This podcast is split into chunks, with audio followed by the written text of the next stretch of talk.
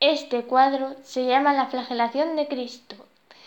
Lo pintó Piero de la Francesca. Es del siglo XV y es un cuadro renacentista.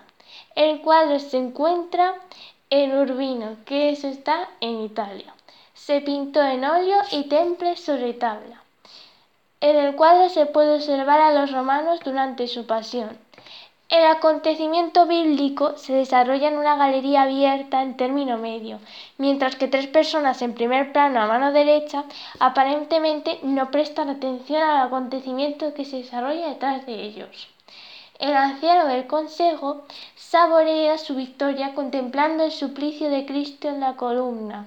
La escena ocurre en una estancia abierta a la mirada, bajo el balcón de los dignatarios.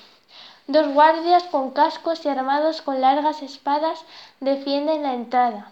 Cristo está atado por las muñecas a una columna blanca, terminada en un capitel de acanto, que va del suelo hasta el techo.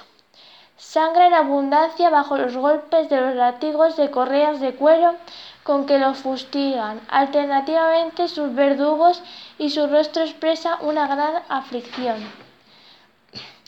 Este cuadro quiere contarnos lo que le sucedió a Cristo.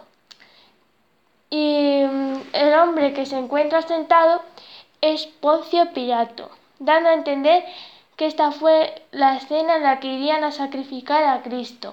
Y Poncio Pilato no quería saber nada del tema. Las curiosidades de este cuadro es que vemos cómo están separadas las dos escenas gracias a la ya mencionada diagonal consigue situar el punto de fuga. Son seis los colores usados por el pintor en la obra. Azul, verde, rojo, amarillo, blanco y negro. De ellos derivan diferentes tonalidades, que son las que se van conjugando a lo largo y ancho de la escena, siempre con la armonía característica de la pintura italiana del siglo XV.